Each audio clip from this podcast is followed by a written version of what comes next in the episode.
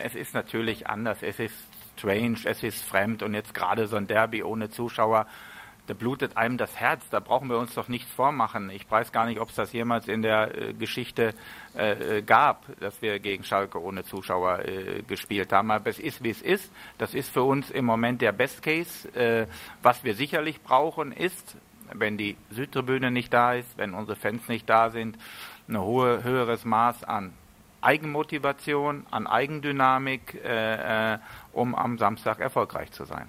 Das sagt BVB-Sportdirektor Michael Zorg vorm Derby am Samstag gegen Schalke. Äh, Funke Sportreporter Sebastian Wessling. Hat er denn recht mit dem ersten Derby ohne Fans? Ja, es ist das erste Derby ohne Fans, definitiv. Und er hat genauso recht damit, dass es ein sehr seltsames Derby wird. Ähm, wir hatten ja bislang exakt ein Geisterspiel in der Geschichte der Bundesliga. Das war äh, Gladbach gegen Köln kurz vor der Corona-Pause.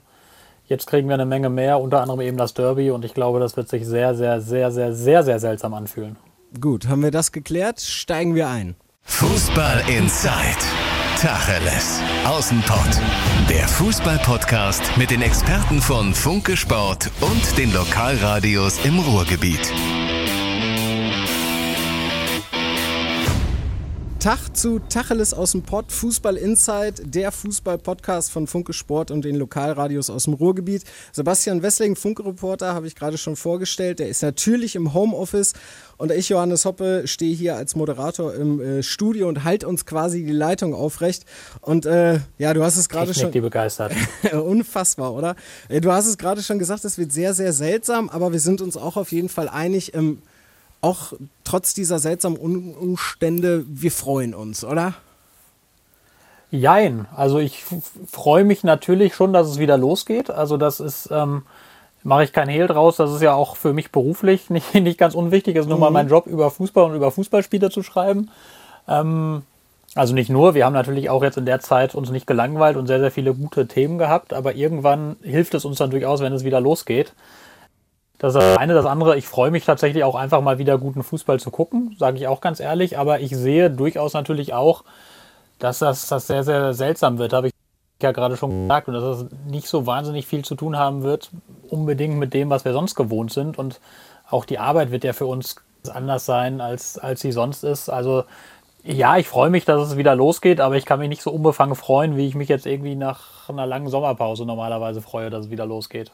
Ja, du hast es ja gerade auch schon gesagt, ne? Also guten Fußball ist halt echt die Frage, ähm, wie gut äh, dieser Fußball sein wird, den wir dann sehen, weil, äh, seien wir mal ehrlich, ähm, glaubst du, dass die Spieler dann direkt wieder auf, auf 100% Betriebstemperatur äh, sind, nach einer Woche jetzt in Quarantäne trainieren? Kann ja eigentlich nicht, oder?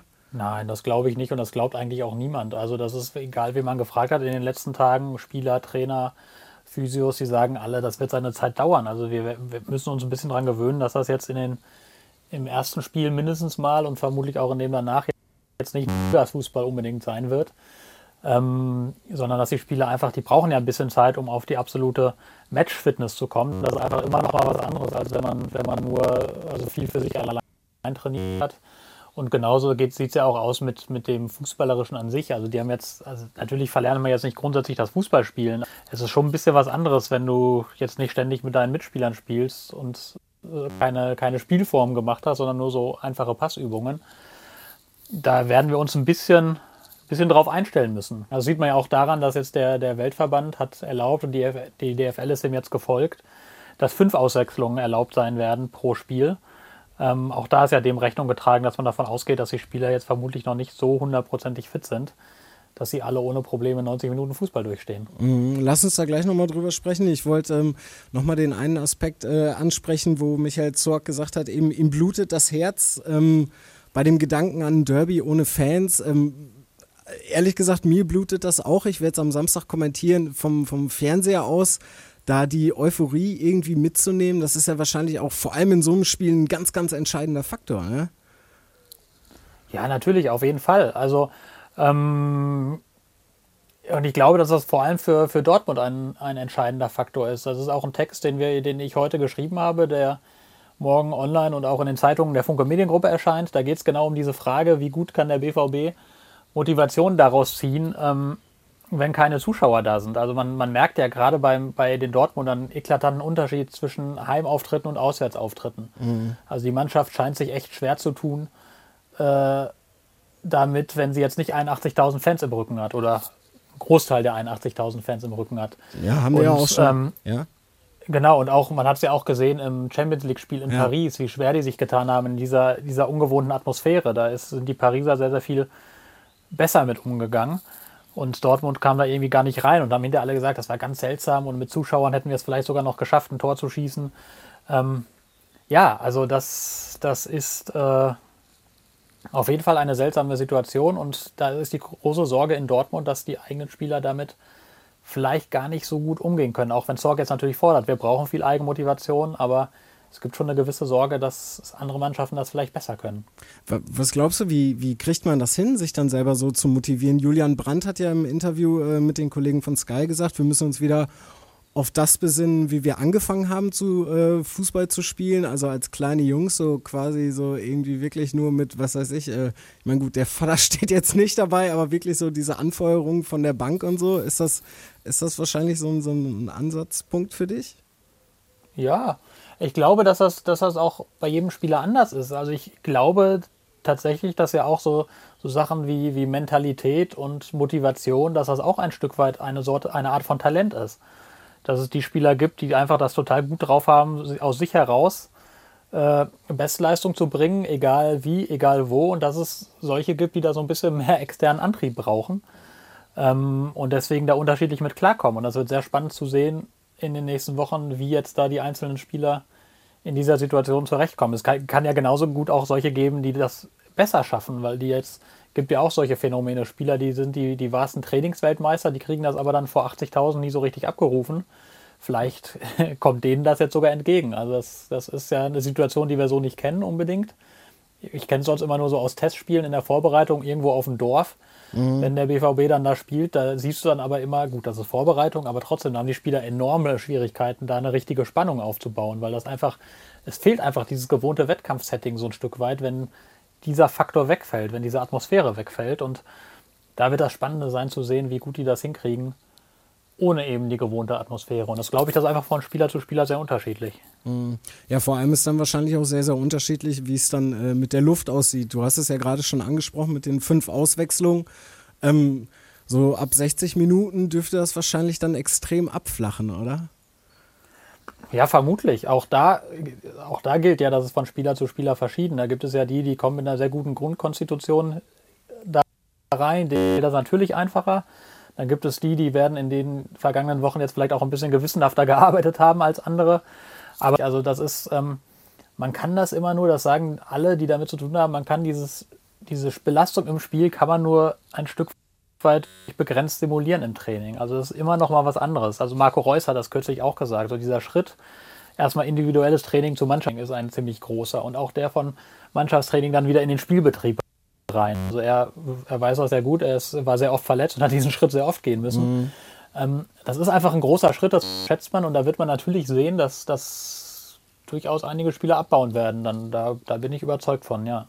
Am Mittwoch hat der BVB ja im äh, Westfalenstadion, Signal Iduna Park, äh, schon mal trainiert, wirklich so mit Einlaufmusik und so, um ähm, dieses ganze Gefühl schon mal irgendwie so ein bisschen reinzukriegen. Ähm, die greifen jetzt wahrscheinlich nach jedem Strohhalm, der halt irgendwie so ein bisschen die, die Normalität irgendwie äh, zurückbringen kann, ne? Ja klar, also ich glaube, dass es auch sinnvoll ist, dass man das Ganze einmal so durchprobiert. Wie wird das sein? Also dass dass du da ähm, am Samstag nicht das erste Mal in dieses Stadion reinläufst, dich nach links und rechts umguckst und sagst, hm, ist aber komisch, sondern dass du das jetzt schon mal mitgemacht hast. Das ist bestimmt nicht so verkehrt. Ähm, aber klar, die versuchen, die versuchen alles Mögliche, um diese Situation bestmöglich zu bewältigen. Ein anderer Aspekt ist ja auch, dass sie den einen äh, Teampsychologen jetzt dazu geholt.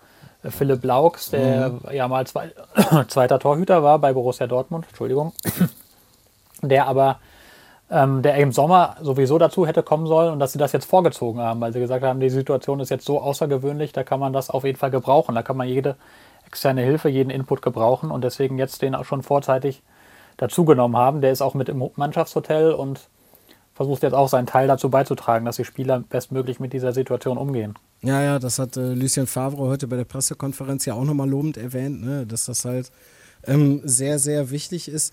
Äh, bevor wir ähm, tatsächlich mal übers Fußballerische sprechen, weil das können wir ja heute endlich wieder, wollte ich nochmal ganz kurz darauf eingehen. Ähm, was glaubst du, wie wird das äh, sein, wenn dann der BVB irgendwie nach zehn Minuten in Führung geht, wovon wir jetzt einfach mal ausgehen? Ähm, Jubeln, abklatschen und so, das ist ja auch laut DFL alles irgendwie was, was äh, möglichst vermieden werden soll. Äh, also, wenn du dich jetzt erinnerst, wir wissen ja aus vielen anderen Podcast-Folgen, du hast auch Kreisliga gespielt, äh, recht erfolgreich, glaube ich. Ähm, wie, wie, wie, die einen sagen so, die anderen sagen so. wie hält man da seine Emotionen im Zaum? Also, wenn es vor allem halt irgendwie so ein wichtiges Tor ist wie das 1 zu 0 halt.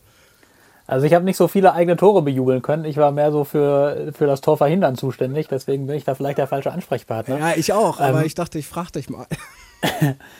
ja, also weiß ich nicht, schwierig. Also auch da gibt es ja ganz unterschiedliche Typen. Also es gibt ja, gibt ja Menschen, die haben sich sehr gut unter Kontrolle und Menschen, die haben sich weniger unter Kontrolle. Und das wird sich da auch in diesen Stellen zeigen. Ne? Das ist ja, das siehst du ja auch in ganz vielen anderen kleinen kleinen Bereichen bei einem Fußballspiel. Es gibt Spieler, die regen sich gerne unfassbar auf und diskutieren die ganze Zeit, lamentieren, schimpfen auf den Schiedsrichter, handeln sich da eine gelbe Karte nach der anderen ein und andere, die haben sich total im Griff während so einem Spiel und kanalisieren das anders. Und ich kann mir vorstellen, dass das bei sowas genauso ist, dass es die einen gibt, die dann das Konzept Konzept sein lassen und komplett aus sich rausgehen und jubeln und sich in die Arme fallen. Und dass es aber eben auch andere gibt, die auch in diesen Momenten recht kontrolliert sind und wissen, ist jetzt vielleicht keine so gute Idee. Naja, ich stelle mir nämlich halt auch die Frage so, inwiefern man das äh, dann als Spieler noch so im Kopf hat. Ne? Weil viele Fußballprofis sagen ja auch so, wenn, ähm, was weiß ich, du auf den Platz gehst, dann ist quasi, das ist ja wie, wie, wie so eine wie, wie so eine Mauer, wie so, ein, wie so ein abgetrennter Raum, ne? Und das ist dann eben auf dem Platz und da sind die ja oft dann auch ganz anders, als sie, was weiß ich, privat sind oder in Interviews und so. Mhm. Und das ist mhm. natürlich mhm. wahrscheinlich dann echt schwierig, das dann irgendwie so, so abzuschalten, ne? Ja, mal gucken, wir werden, wir werden gucken. Kann natürlich auch sein, dass es 0-0 ausgeht wie das Hinspiel, dann äh, werden wir keine Antwort auf diese Frage bekommen. Wenn es 4-4 ausgeht, dann werden wir reichlich Antwort kriegen. ja, über, da, über, das, was dir lieber wäre, äh, können wir ja gleich auch nochmal sprechen. Ähm, aber vorher vielleicht dann nochmal wirklich ähm, die, die wirklich schlechte Nachricht für Borussia Dortmund, also das Herzstück, die Doppelsechs, die ja so gut funktioniert hat vor der äh, Corona-Krise und äh, bevor die Spiele dann alle erstmal äh, ausgesetzt wurden, war äh, Emre Can und Axel Witzel, die sind beide nicht dabei. Angeblich äh, Muskelfaserriss gehen wir jetzt einfach mal von aus, wobei man ja auch nicht sicher sagen kann jetzt, ob die vielleicht, weil die Clubs ja selber testen, ob die vielleicht auch was anderes haben. Aber vielleicht lassen nein, wir das. Nein, nein, nein, das ist Quatsch. Also die habe ich, äh, da, da kann ich wirklich einhaken, die habe ich, Axel Witzel war ja auf dem Trainingsgelände und und, und Emre Can auch. Die habe ich da reinfahren sehen, die habe ich da rausfahren sehen. Also die haben wirklich einfach nur körperliche Blessuren. Da braucht man jetzt gar, keine, gar kein Fragezeichen in irgendeiner anderen Form aufmachen. Ja, das ist doch gut. Dann haben wir das doch schon mal geklärt. Aber wie schwerwiegend äh, äh ist dieser Ausfall? Also ich meine, das ist halt eine Frage, die man natürlich eigentlich nur mit schwer beantworten kann. Aber drehen wir es mal anders. Wer soll die beiden ersetzen? Wer, wer sind da für dich so die beiden Kandidaten? Ja, gute Frage. Man muss das Ganze ja auch noch erweitern. Also es fallen ja nicht nur die beiden aus, es fällt auch noch Marco Reus aus, der mhm. normalerweise davor spielen würde. Und es fällt dann Axel Sagadou aus, der dahinter spielen würde. Also der auch sehr stark war zuletzt. Vier, genau, vier, die eigentlich zum Stamm gehört haben, die jetzt nicht dabei sind. Das tut natürlich weh. Ähm, Im defensiven Mittelfeld, da würde ich jetzt sagen, ist der, also der logische Ersatz Nummer eins ist Thomas Delaney, ähm, der die eigentlich der da am besten den Abräumer geben könnte, der auch von, von seiner Art zu spielen her, vom Punkto Mentalität, Motivation eigentlich perfekt hineinpasst in so ein Derby. Also den braucht keiner irgendwie groß extern zu motivieren. Da ist natürlich das einzige Fragezeichen dahinter, dass er ewig lange selbst nicht mehr gespielt hat. Der hat sich ja ähm, im November, wenn ich mich recht erinnere, ja, genau. genau, vergangenes Jahr im November hat er sich im Länderspiel Bänderrisse geholt im Sprunggelenk dann wollte er in der Winter wieder einsteigen, dann hat das Knie irgendwie reagiert und dann seitdem war er draußen. Und jetzt ist er ewig ohne Spiel, aber er ist jetzt wieder voll hergestellt. Die anderen haben jetzt auch eine lange Pause, also hat er da jetzt nicht unbedingt den riesengroßen Nachteil. Deswegen gehe ich davon aus, dass er spielen wird. Und dann ist die Frage, wie man die Position daneben besetzt. Da kommt natürlich einmal beispielsweise Mahmoud Dahoud in Frage, der jetzt in der bisherigen Saison auch recht wenig gespielt hat und dann auch nicht immer überzeugt hat. Oder was ich für wahrscheinlicher eher halte, dass Julian Brandt wieder nach hinten gezogen wird. Der ähm, hat in der Runde sehr, sehr gute Spiele da gemacht, neben Axel Witzel.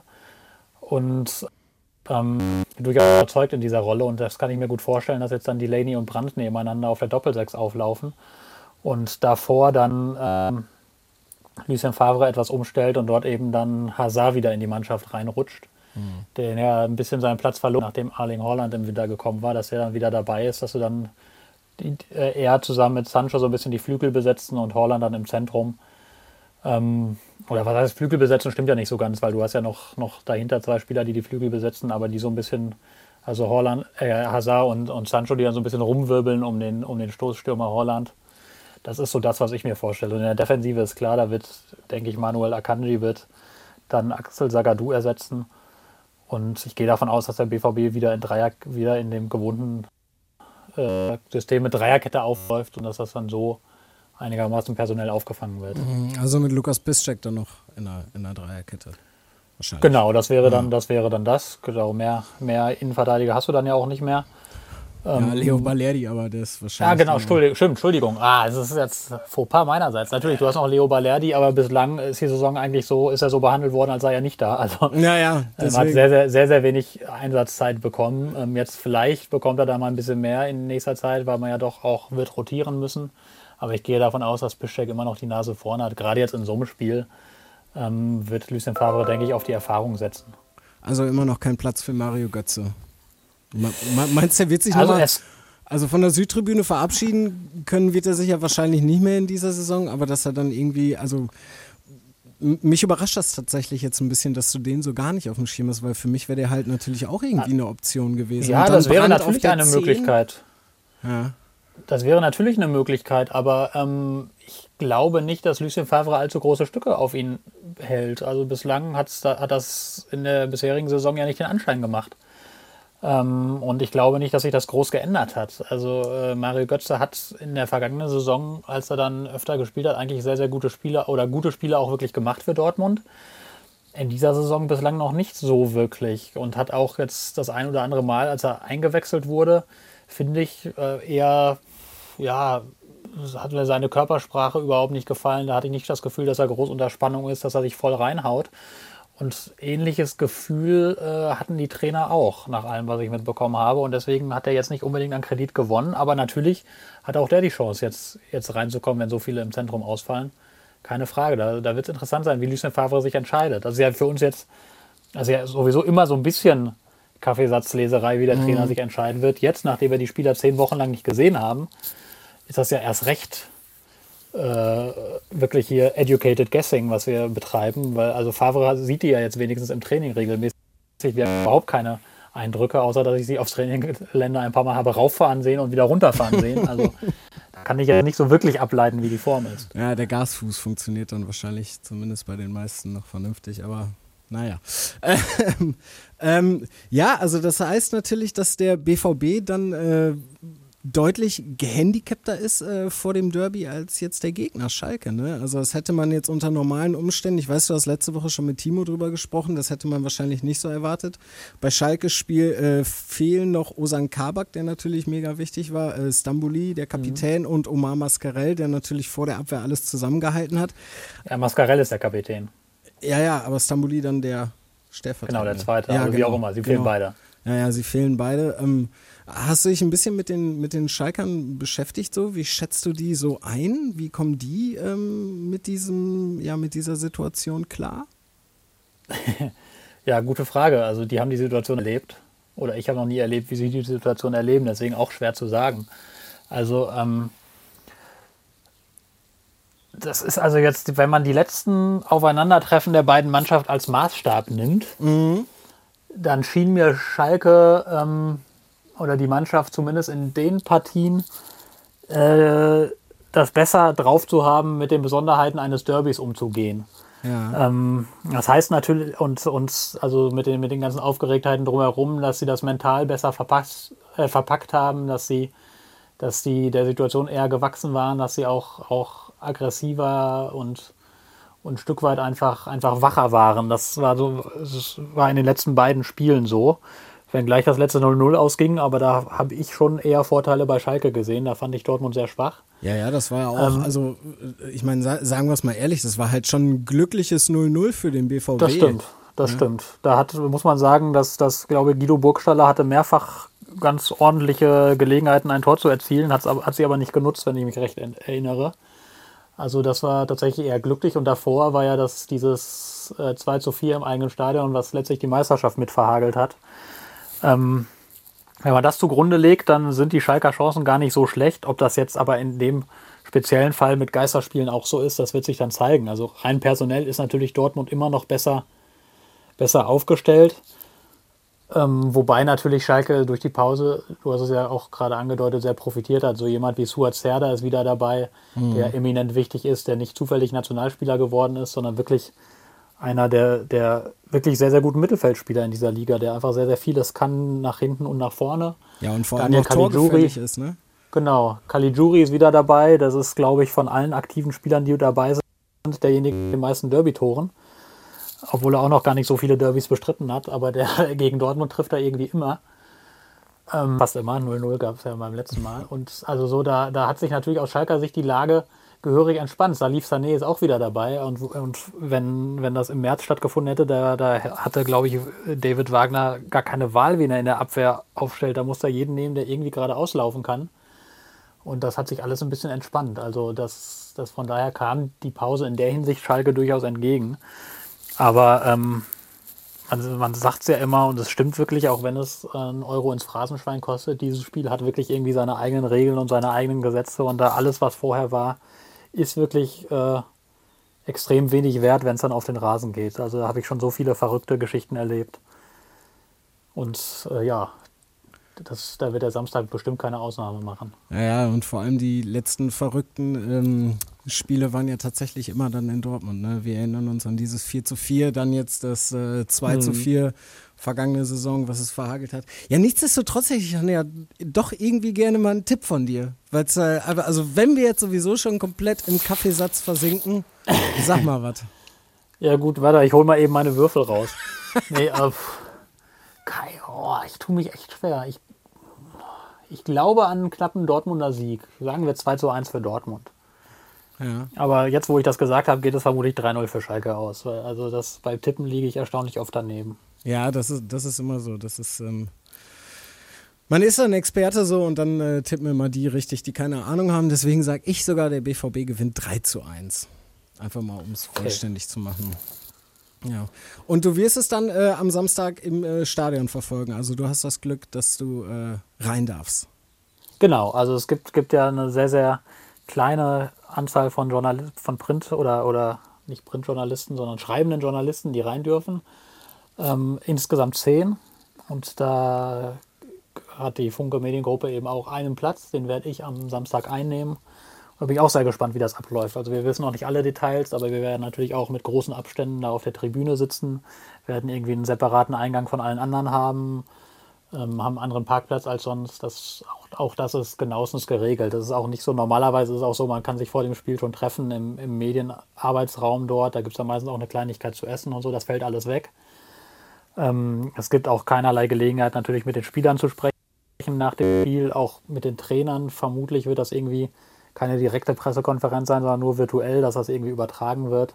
Es sind noch nicht alle Details jetzt uns mitgeteilt, aber es wird natürlich sehr, sehr wenig zu tun haben mit dem, wie wie wir normalerweise arbeiten bei einem Fußballspiel. Ja, die Anfahrt über die A40 wird auf jeden Fall wahrscheinlich sehr, sehr angenehm, auch wenn du erst zehn Minuten vor Anpfiff da sein solltest. ja, das ist tatsächlich vermutlich der größte Unterschied. Normalerweise gucke ich immer, dass ich irgendwie zwei Stunden vorher da bin, um ja. auf jeden Fall pünktlich zu sein, weil das kann manchmal dann eng werden, aber ich glaube, da werde ich mir nicht die, die allergrößten Sorgen machen müssen, dass da jetzt irgendwie der Andrang überwältigend groß ist.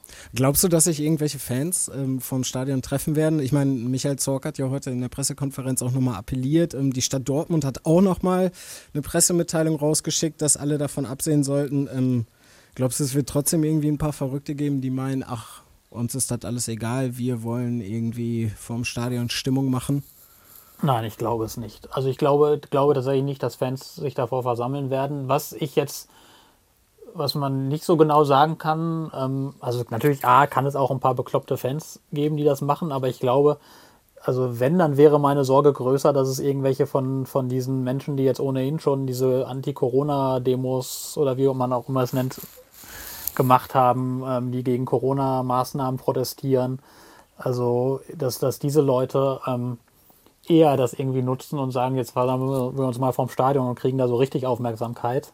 Mhm. Das wäre vielleicht ein Risiko und das gibt es ja auch durchaus bei der Polizei, ähm, die Sorgen, dass so etwas passieren könnte. Aber ich kann mir nicht vorstellen, dass da Fans in nennenswerter Zahl auflaufen. Alle or organisierten Fangruppen haben dazu aufgerufen, lasst das doch bitte, das bringt nichts. Und die wissen ja auch alle, im Zweifel machen sie ihrem eigenen Verein dadurch noch einiges kaputt, weil wenn das Spiel abgebrochen wird, das hat Christian Seifert, der DFL-Geschäftsführer, ja auch schon angedeutet, wenn es da, da gilt auch erstmal das Verursacherprinzip. Und wenn da jetzt massenhaft BVB-Fans vor dem Stadion auflaufen und deswegen das Spiel abgebrochen wird, dann wird im Zweifel das Spiel gegen Dortmund gewertet.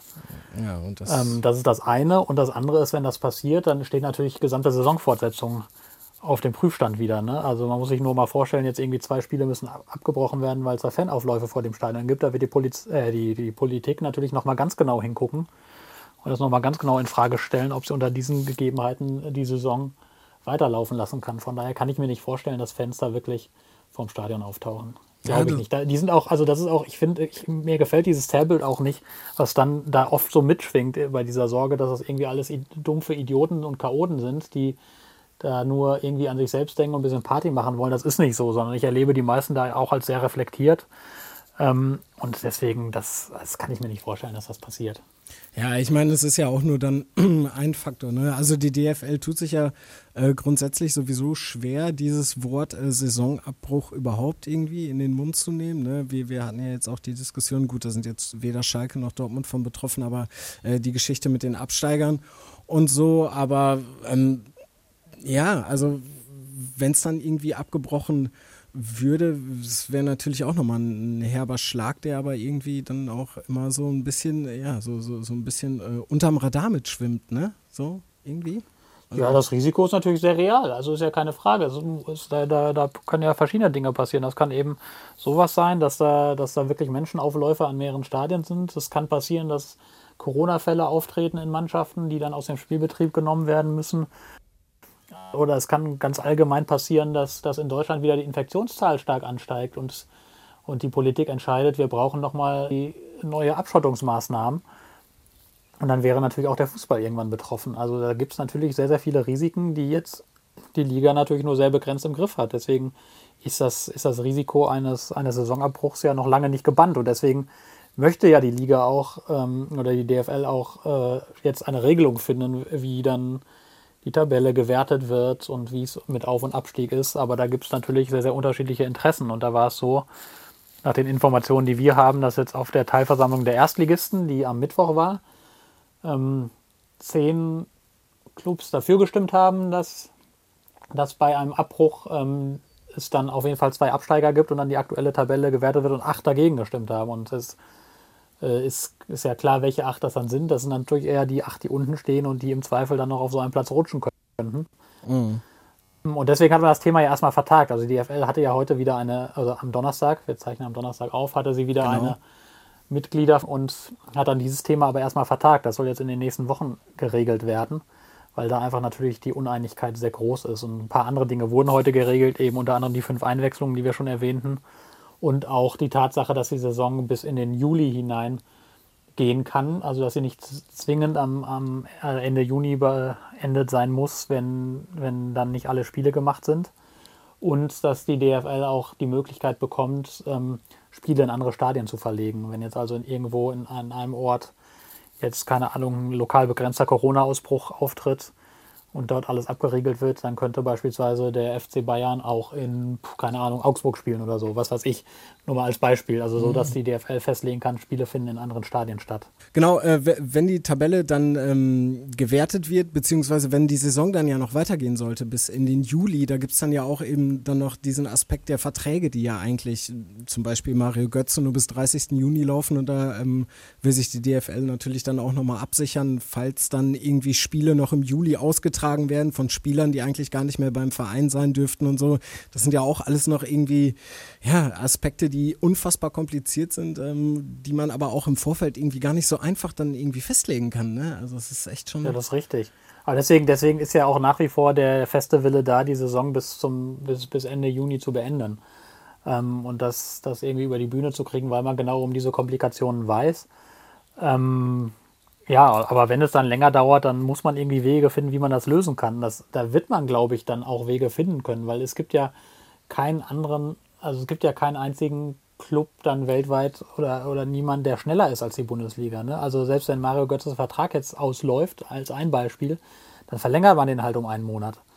Ähm, also muss man natürlich versuchen, sich miteinander zu einigen. Vielleicht gelingt das auch nicht, aber rein theoretisch muss das ja möglich sein, weil es wird ja kein anderer Verein sagen, ja Moment, wir brauchen den aber im Juli schon. Mm, ja, also das ist, das, das wird es ja nicht geben. Also weder in der Bundesliga, der, die teilen ja alle das Schicksal und schon gar nicht in anderen Ligen. Die sind ja noch lange nicht so weit wie wir. Ich meine, die ganze Welt guckt jetzt gerade mit Staunen auf Deutschland, dass es hier schon wieder möglich ist, die Bundesliga starten zu lassen, während, während Italien ganz andere Probleme hat, während in Frankreich die Regierung die Saison für beendet erklärt hat und so. Also von daher glaube ich, dass sich das lösen ließe. Ist natürlich kompliziert, weil du das nicht allgemein verfügen kannst, sondern weil sich natürlich jeder Club mit jedem Spieler einigen muss.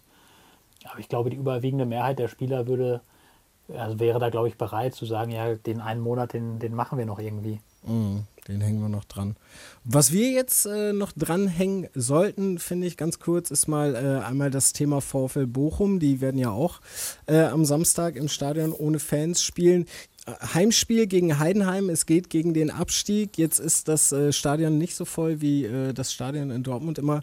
Ähm, wie, schätzt du, wie schätzt du die Bochumer ein? Wie werden die das annehmen? Also nochmal in einem kleineren Stadion, nochmal mit einer noch ganz anderen Drucksituation gegen Heidenheim. Ja, spannend. Also ich glaube, Bochum war, ist ja eher ein Club, für, für den die Pause zur Unzeit kam, weil die hatten also ich meine, die haben jetzt natürlich keine grandiose Saison bis dato gespielt, aber die hatten dreimal am Stück äh, zumindest nicht verloren. Es ähm, lief besser, ja. Es lief auf jeden Fall besser, genau. Also der, die waren stabiler und jetzt natürlich die ganz große Frage, wie die das hinbekommen. Auch da also ein Vorteil, dass jetzt einige Leistungsträger diese Pause nutzen konnten und wieder fit geworden sind. Also der Torwart Manuel Riemann beispielsweise oder auch links außen Danny Blum. Ähm, und jetzt hat man, glaube ich, so, äh, 23, 24 Feldspieler zur Verfügung, also jede Menge. Und da wird das jetzt einmal zum Vorteil, dass Bochum so einen großen Kader hat, was den Verantwortlichen ja eigentlich sonst nicht immer so recht war. Aber jetzt, jetzt kann das ein echter Vorteil werden. Da muss man mal schauen, wie die das nutzen. Also Bochum war ja einer der Clubs auch, muss man ja auch dazu sagen, die finanziell in ganz arge Nöte geraten sind durch mhm. diese Pause, die das aber ähm, durch Sparmaßnahmen, durch Marketingmaßnahmen und eben dann auch durch die zum Teil geflossenen Filterate des TV-Geldes dann doch geschafft haben, das eben abzuwenden. Ähm, und die jetzt deswegen natürlich auch umso, umso glücklicher darüber sind, dass es wieder losgeht. Und ja, wie das sportlich läuft, muss man sehen. Also du hast ja noch einen gewissen Vorsprung auf, also nicht wahnsinnig viel, vier Punkte Vorsprung, glaube ich, auf den KSC auf Rang 17 mhm, genau. und drei auf Rang 16. Also das ist überschaubar, aber ähm, ja, hast alles in der Hand. Und wenn du jetzt gut reinkommst, dann ja, dann lübt das. Wenn nicht, dann nicht. Also es ist wie gesagt genauso wie bei allen anderen Clubs unfassbar schwer zu sagen, da jetzt eine Einschätzung zu geben, wie es aktuell dann aussehen könnte. Ja, es ist echt ganz komisch. Ne? Also ich meine, wir sind ja sonst auch immer irgendwie im Podcast, dass wir so ein bisschen spekulieren und so. Das gehört ja auch ein Stück weit zu unserem Job dazu. Aber eben in so einer Situation, es ist äh, ja, der Unterschied ist natürlich immer, dass, dass man, also wir haben ja sonst sehr, sehr viele aktuelle Eindrücke und nicht nur aus den Spielen, die wir, die wir ja angucken, sondern wir können ja auch beim Training, Training. dann oft zugucken, wir können uns mit Leuten unterhalten ähm, auch so am Rande von Trainingseinheiten, von Spielen. Da kann man ja oft mit ganz vielen Leuten dann mal unter, unter vier Augen reden, kann Eindrücke abgleichen, kann alles Mögliche sammeln und all das fällt ja momentan weg. Und jetzt haben wir die Spieler ja wirklich sehr, sehr lange nicht mehr gesehen, weil ja auch aufgrund der Quarantänemaßnahmen natürlich auch wir auf den Trainingsgeländen nichts verloren haben. Ja. Das ist, ist ja nun mal so und deswegen ist sehr, sehr vieles jetzt natürlich ja, Finger in den Wind gehalten und mal geschätzt, wie es so sein könnte, aber sehr wenig, sehr wenig äh, natürlich dann fundiertes Wissen, das dahinter steckt. Das muss man ganz offen sagen. Was ich allerdings nochmal äh, als fundiert sagen muss, ich, ich fand die äh, Masken von Michael Zorg und Lucien Favre ganz schön heute. Ne? Dieses Schwarz und dann schön noch das BVB-Wappen da reingenäht. Da hat sich jemand sehr viel Mühe gegeben. Das sah sehr schick aus. Ja, das ist natürlich, das ist ja natürlich keine Sonderanfertigung für die beiden. Ähm, ich glaube, so viel darf ich hier sagen, die gibt es im, im Fanshop auch zu kaufen. Also die, die sind auch im Verkauf hergestellt. Da gab es einen unfassbaren Run drauf. Ähm, das ist, glaube ich, der Online-Shop teilweise tatsächlich zusammengebrochen. So viele Menschen diese Masken be äh, bestellt haben. Witzigerweise hergestellt übrigens von einem, von einem Schalker, also Schalke-Fan, der diese Masken produziert, aber Ach, der jetzt gemeinsam mit dem BVB dort auch offenbar ein ganz gutes Geschäft gemacht hat. Ja, dann, wenn es dann ums Geld geht, dann ist das wieder egal. Ne? Da ist dann die Liebe zum Verein, steht dann wieder hinten an. Aber gut, das ist ein anderes Thema. Äh, Sebastian Wessling, Funkreporter, ich danke dir ganz, ganz herzlich ähm, für diese nette, gute halbe Stunde ähm, vorm Derby Borussia Dortmund gegen Schalke 04.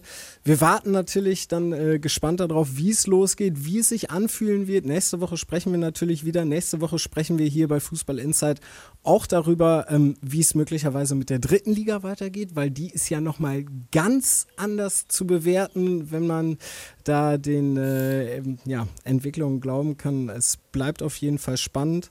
Sebastian Wessling, vielen, vielen Dank. Und ich danke dir. Ich würde sagen, hört wieder rein hier bei Fußball Insight. Nächste Woche, nächsten Donnerstag. Ciao. Fußball Inside, der Fußball-Podcast mit den Experten von Funke Sport und den Lokalradios im Ruhrgebiet.